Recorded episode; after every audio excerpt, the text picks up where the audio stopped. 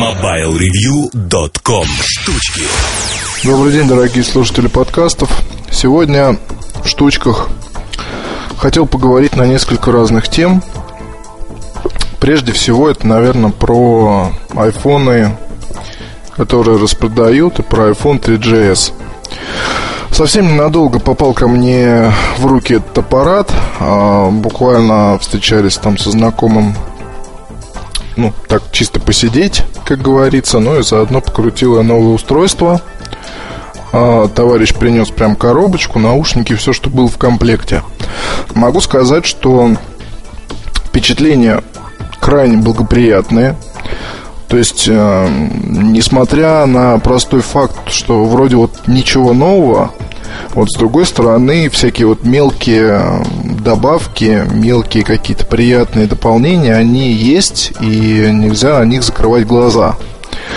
Например, это материалы корпуса, например, это скорость работы, которая вовсе не мелочь, то есть там сравнивая с 3G, а, ну там, скажем, запускаем браузер, открываем какую-то страничку при подключении по Wi-Fi, быстренько выходим, запускаем, там, не знаю, iMobile, скачиваем книгу, открываем ее, выходим и так далее – там скорость работы с почтой, как открываются письма с вложениями.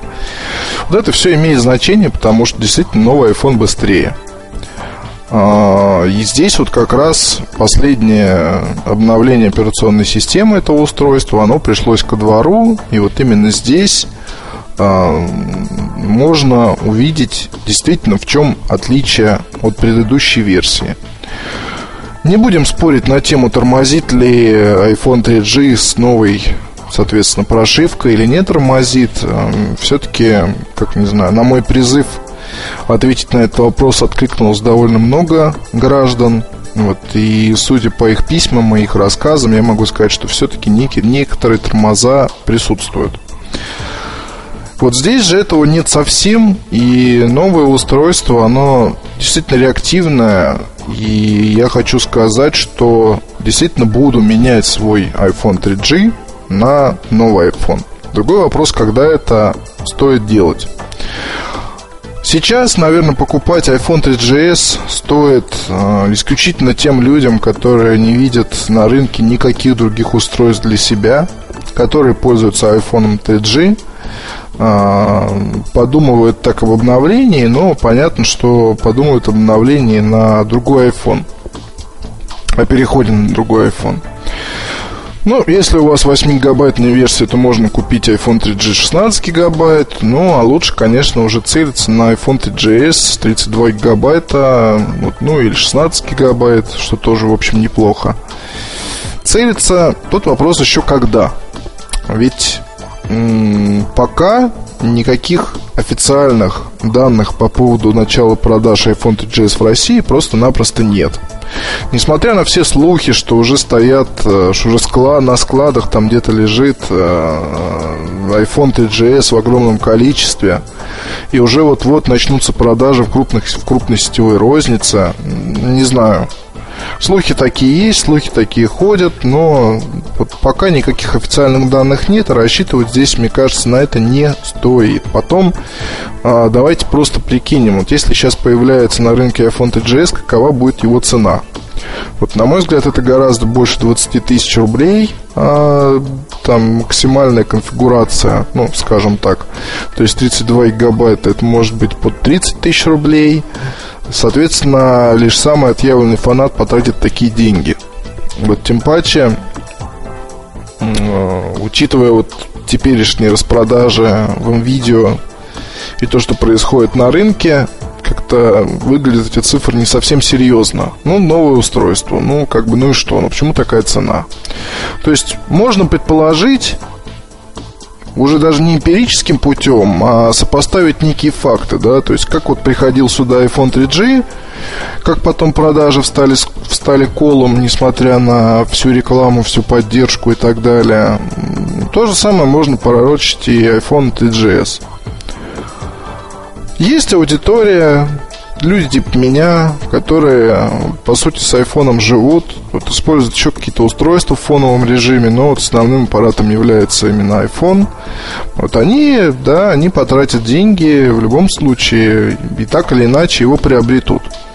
Вот, но я вот на данный момент вижу для себя ситуацию таким образом. Если до Нового года вот iPhone 3GS официально сюда не придет, вот, то имеет смысл э, заказать его там какому-нибудь приятелю, который куда-то ездит, или купить на eBay, или э, купить здесь с рук, потому что уже за 25 тысяч, в принципе, можно приобрести вполне. Вот, а 25 тысяч, ну, это не такие уж и большие деньги по сравнению с тем, там, что просят некоторые интернет-магазины. Вот, и я менять буду, по-любому. То есть до Нового года вот я, скорее всего, буду ходить с iPhone 3GS. Отвечу сразу и всем тем людям, кто спрашивает, а вот если вдруг осенью компания Apple анонсирует э, новый iPhone, там еще какой-нибудь, что тогда делать? Ну, что делать? Здесь то же самое. Если даже осенью что-то будет анонсировано, вот продажи, конечно, могут начаться и в конце 2009 года. Но другой вопрос, когда это светит нам. Вот, так что я думаю, не стоит там ждать каких-либо анонсов и лучше иметь дело с тем, что есть на данный момент. На данный момент ситуация такова, что всем пользователям iPhone 3G я таки рекомендую смотреть в сторону всем пользователям, которые действительно любят этот аппарат и себя без него не мыслят. Вот только таким. То есть эм, я не думаю, что стоит переплачивать э, людям, которые только хотят начать знакомство с этим устройством. Лучше, ребят, э, посмотрите в сторону iPhone 3G, который сейчас продается по отличной цене, и вот, собственно, с него начните свой путь в мир телефонов Apple. Вот. А всем таким заядлым айфонистам я рекомендовал бы все-таки подумать о замене своего аппарата, потому что оно действительно того стоит. Да, это правда. Что еще хочу сказать? Вот тоже спрашивают по поводу ноутбука Dell Adama, который, в общем, начались продажи в белом ветре. Вот, в принципе, неплохие цены достаточно.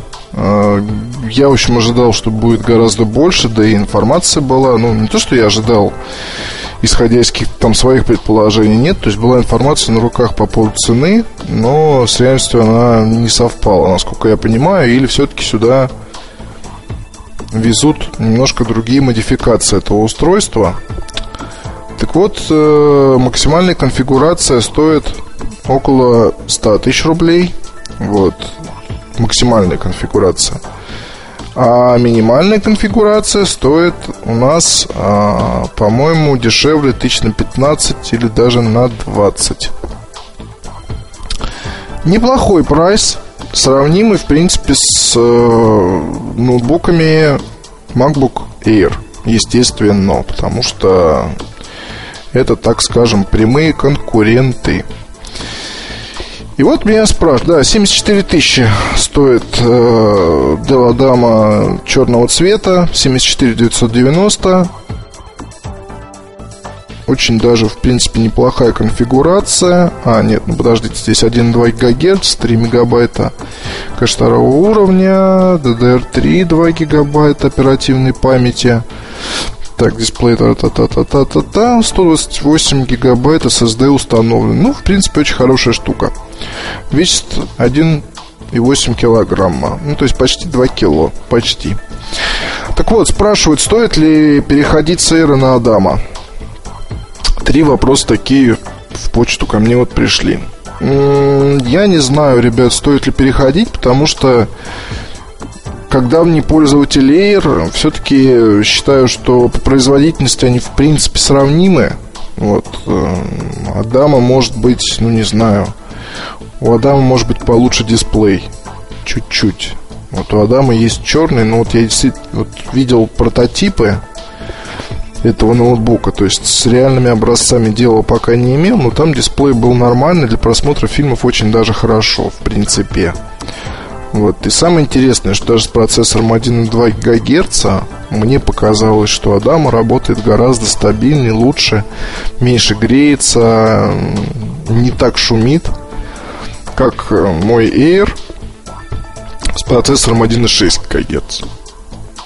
Вот и в принципе, в принципе, за 74 тысячи ну, за 75 практически. Это очень неплохой имиджевый вариант, если, скажем, вы нуждаетесь в ноутбуке таком фишечном. Вот, вот это очень хорошее слово. Фишечный ноутбук. То есть это даже не ноутбук, это какая-то вот фишка. Ваша фишка, которая будет радовать глаз. То есть если вам не нужен такой рабочий инструмент, а нужно нечто красивое, добротное, такая металлическая плита, которая будет вас радовать ежедневно. Тогда да, тогда стоит менять. Вот то, что таскать его с собой, конечно, ну, не то, что тяжело, но не очень приятно, скажем так. А потом еще скажу про Dell, что в принципе, наверное, вот тем, кто часто ездит в командировки, вот не все-таки не очень хороший вариант, на мой взгляд, потому что, опять же, тяжелый. Тяжелый и не совсем может быть удобен. Что еще сказать? Что еще я должен сказать про это устройство? Даже не знаю, что еще про него сказать. Ну, хороший ноутбук, вот именно фишечный. Имиджевых устройств все-таки на рынке не так и много, вот чтобы душой отдохнуть. Вот это одно из них. Хорошо, что оно есть, хорошо, что Адама пришел в нашу страну. Вот, вряд ли его будут покупать в больших количествах. Скорее всего, вот, ну, могу прогнозировать, что к Новому году будут распродавать его очень сильно. И, наверное, это будет очень хорошее время для покупки этого ноутбука. Потому что пока продажи только начались, и цены никто снижать не будет. Вот, так что рекомендую ждать. Вот, в принципе, попользоваться так вот на постоянной основе я бы хотел, как любитель всяких таких вот вещей. То есть, э, там, Motorola Aura, Intel Adama, какое-нибудь качественное одеяние одеть и пойти в город тусоваться. Ну, с другой стороны, да, чаще всего все бывает совсем по-другому. Чаще всего, конечно, верный набор из Аира и айфона, джинсы, майка, кроссовки и вперед попер. Что еще интересного есть у нас в сети?